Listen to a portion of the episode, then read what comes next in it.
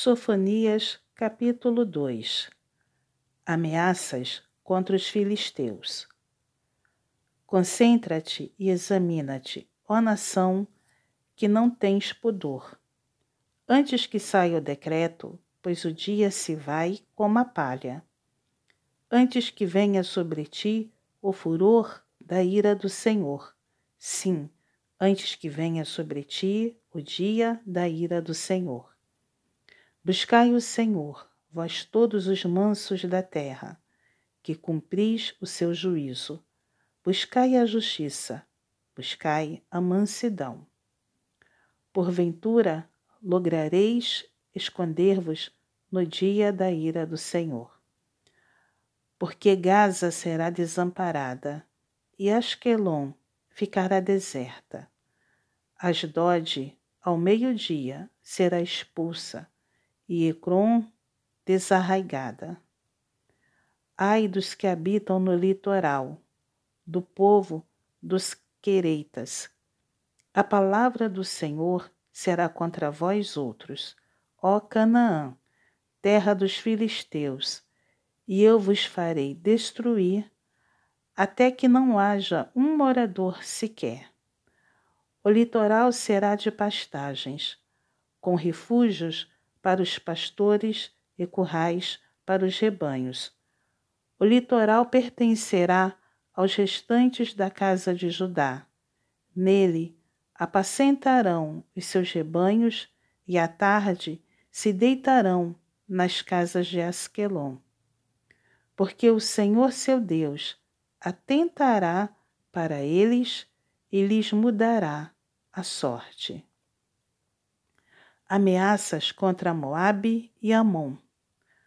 Ouviu o escárnio de Moabe e as injuriosas palavras dos filhos de Amon, com que escarneceram do meu povo e se gabaram contra o seu território.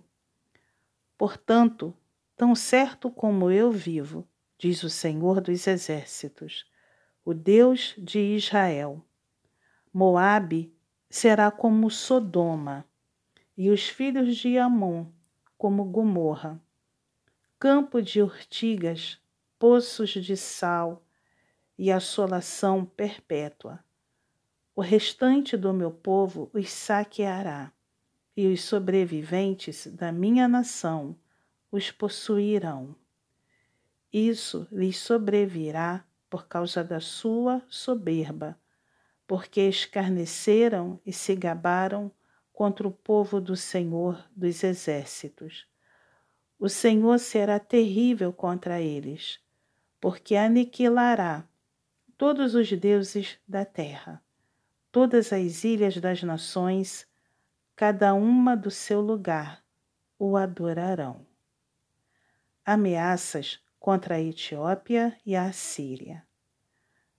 Também vós, ó etíopes, sereis mortos pela espada do Senhor. Ele estenderá também a mão contra o norte e destruirá a Síria, e fará de Nínive uma desolação e terra seca como o deserto. No meio desta cidade repousarão os rebanhos e todos os animais em bandos.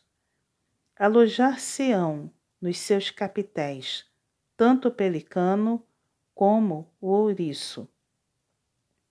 A voz das aves retinirá nas janelas, o monturo estará nos limiares, porque já lhe arrancaram o madeiramento de cedro. Esta é a cidade alegre e confiante, que dizia consigo mesma: Eu sou a única e não há outra além de mim como se tornou em desolação, em pousada de animais. Qualquer que passar por ela assobiará com desprezo e agitará a mão.